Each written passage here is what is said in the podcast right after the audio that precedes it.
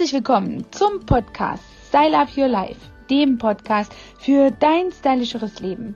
Und heute habe ich dir ein Thema mitgebracht, das kennst du sicherlich schon aus der Ernährung. Probiotische Produkte sorgen ja dafür, dass unsere Darmflora gute Arbeit verrichtet und ja intakt ist und in einem guten Gleichgewicht. Probiotische Produkte hat man nicht nur in der Ernährung, sondern neuerdings findet man sie sogar in Pflegeprodukten. Denn in einer Welt von zunehmenden Umwelteinflüssen und Stressfaktoren mit einer stetig wachsenden Zahl an Menschen, die allergische Reaktionen entwickeln, braucht man neue Wege, den natürlichen Schutz der Haut zu boosten. Ganz frei nach dem Motto Hilfe zur Selbsthilfe rückt daher die probiotische Kosmetik in den Fokus der Schönheit.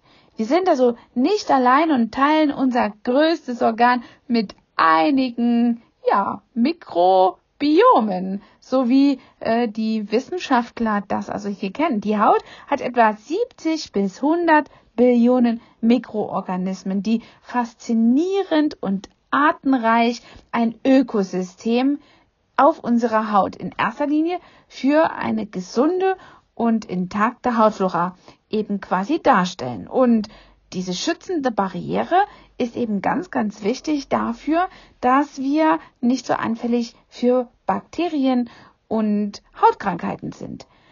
Dem Mikrobiom der Haut, so wird also dieser Teppich aus Mikroorganismen genannt, dem ist man schon seit einiger Zeit auf der Spur. Ähm, noch nicht so ganz so lang, aber dafür umso schneller. Und Forscher gehen davon aus, dass die Haut grundsätzlich drei Bewohnern Unterschlupf gewährt. Das sind einmal die flüchtigen Mikroben, die temporären Organismen und die permanenten Resistenten. Das klingt ein bisschen wie ein Flüchtlingslager. also sie schaffen auf jeden Fall ein saures Milieu auf der Haut und weswegen wir so oft auch von einem Säureschutzmantel sprechen. Die meisten von ihnen sind neutrale Gesellen und ganz harmlos für eine gesunde Haut. Einige entfalten auch eine geniale Eigenschaft auf der Haut. Sie sondern antibakterielle Substanzen ab und verhindern dadurch das Ansiedeln von Krankheitserregern. Andere wiederum, so die Wissenschaftler, nennt man Opportunisten. Jetzt wird so ein bisschen politisch. Diese verursachen erst dann Probleme, wenn die Krankheiten oder Infektionen auf der Haut die physische Barriere beeinträchtigen.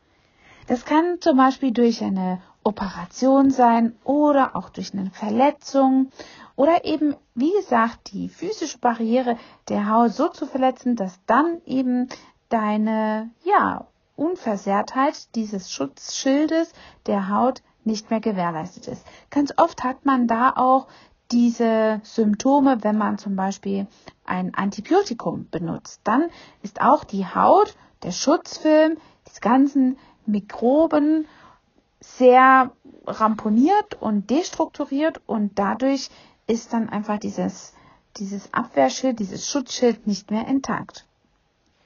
Ganz oft hat man das auch äh, bei manchen Berufen, die in einem Milieu arbeiten, wo ständig die Luftfeuchtigkeit so niedrig ist, dass auch hier physische ja, Einflüsse dafür sorgen, dass eben diese Schutzschilder, dieses Schutzschild, dieser Mikrobenteppich nicht ganz intakt ist und dadurch seine ja, Wirkung nicht aufrechterhalten kann.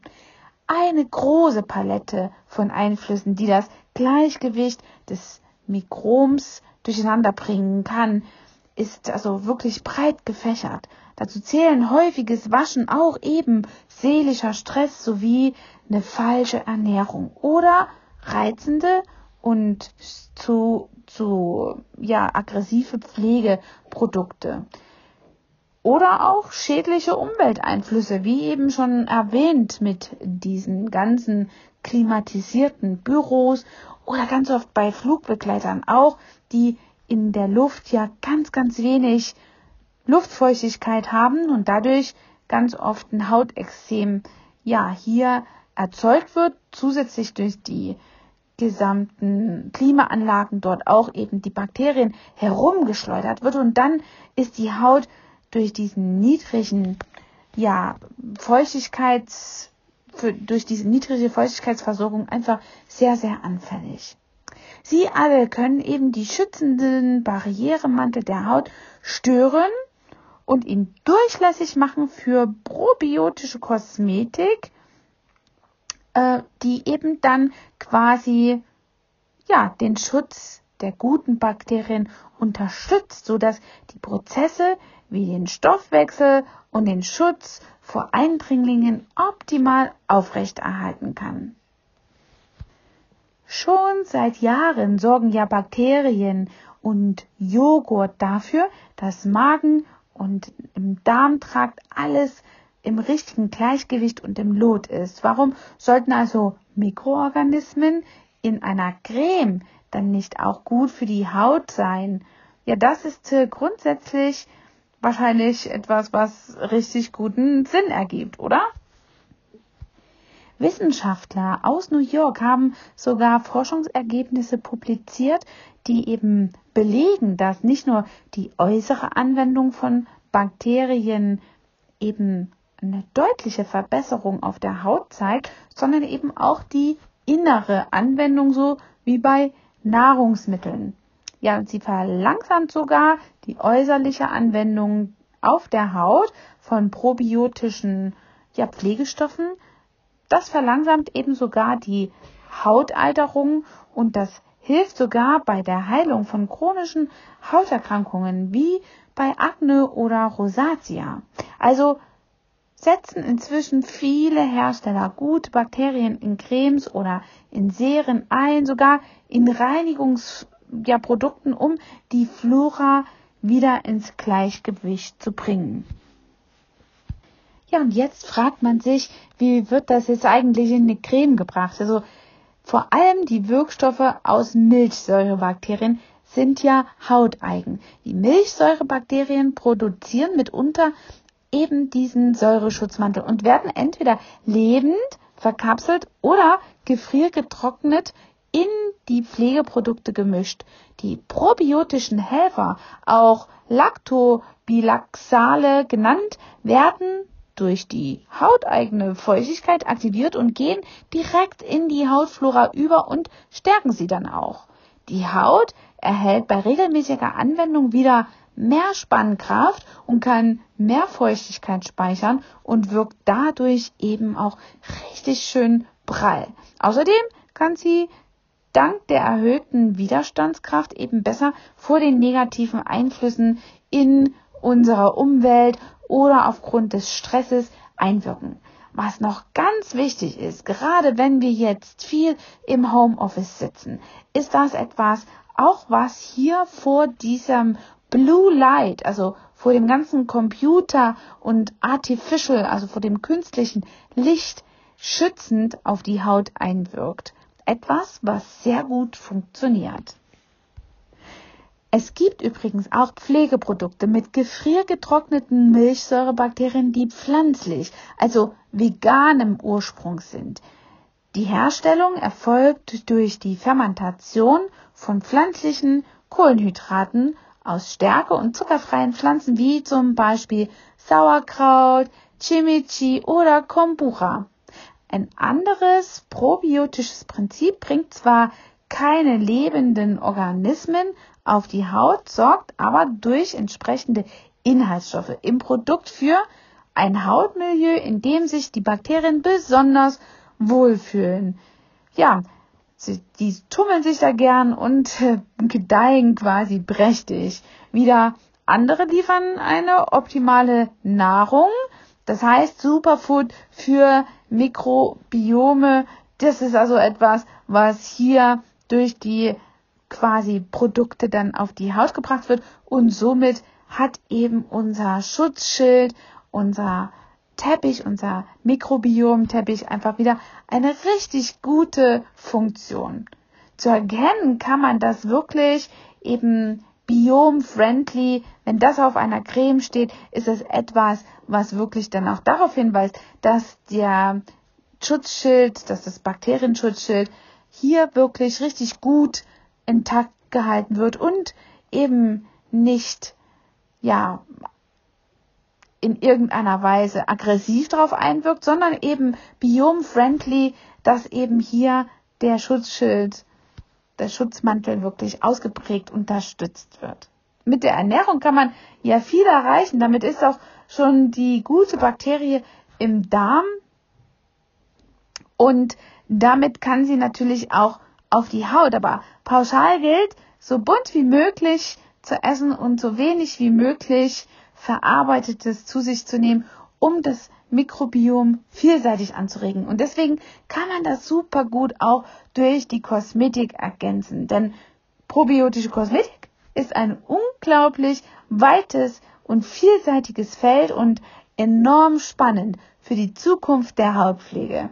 Doch bis sich dieses innovative Thema und dieser Trend auch wirklich etabliert hat, haben die Forscher noch einiges an Arbeit vor sich, denn Cremes und Lotions mit lebenden Probiotikas sind eben schwieriger herzustellen als herkömmliche Pflegeprodukte und man kann also gespannt sein, was da auf uns zukommt. Ja, ähm, der Haken ist an dieser Sache eben die Haltbarkeit. Es ist ganz schwierig, diese Probiotikas in Kosmetika so zu formulieren, dass sie eben hier wirklich eine längere Haltbarkeit haben. Schließlich handelt es sich ja um einen bioaktiven Stoff und lebende Mikroorganismen. Und anders als bei Joghurt stellt man ja eine Gesichtscreme nicht in den Kühlschrank und verbraucht sie innerhalb von drei Tagen.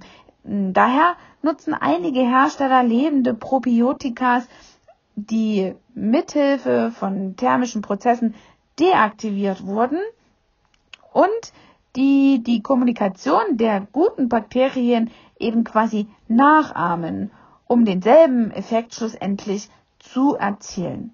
Häufig wird aber eine Kombination aus probiotischen Aktivstoffen und einer präbiotischen Substanz wie Inulin und Oligofructose, wie zum Beispiel Laktose, verwendet, die in niedriger Konzentration zu Alkohol den großen Teil eben, der am großen Teil verdunstet, hier quasi haltbar gemacht.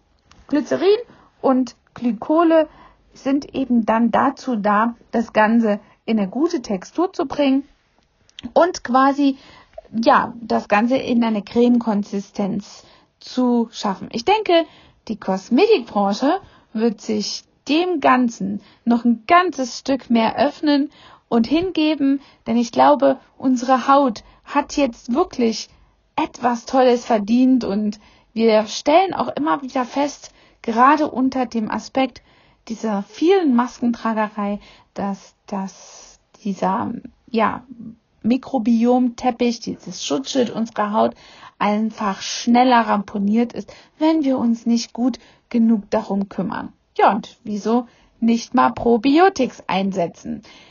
Ja, ich hoffe, das waren nicht zu viel Fachwörter und dir hat dieser Podcast ein bisschen Aufschluss darüber gegeben, was so los ist gerade hinter den Kulissen und was und woran gearbeitet wird im Bereich der kosmetischen Weiterentwicklung. Und wenn dir das gefallen hat, empfehle doch diesen Podcast. Wir haben schon ein gutes Wachstum. Ich freue mich über alle neuen Abonnenten, über jeden Download. Also sag mir, gib mir mal Bescheid und ja, markier mich mal gerne bei Instagram oder auch Facebook, wenn du diesen Podcast hörst, wie es dir gefallen hat. Also bis dahin, deine Angela, dein Trainer for Beauty. Hat dir diese Folge gefallen und du möchtest vielleicht sogar mehr davon? Dann abonniere den Podcast Style Up Your Life, damit du keine Folge mehr verpasst, um dein stylisches Leben noch stylischer zu machen.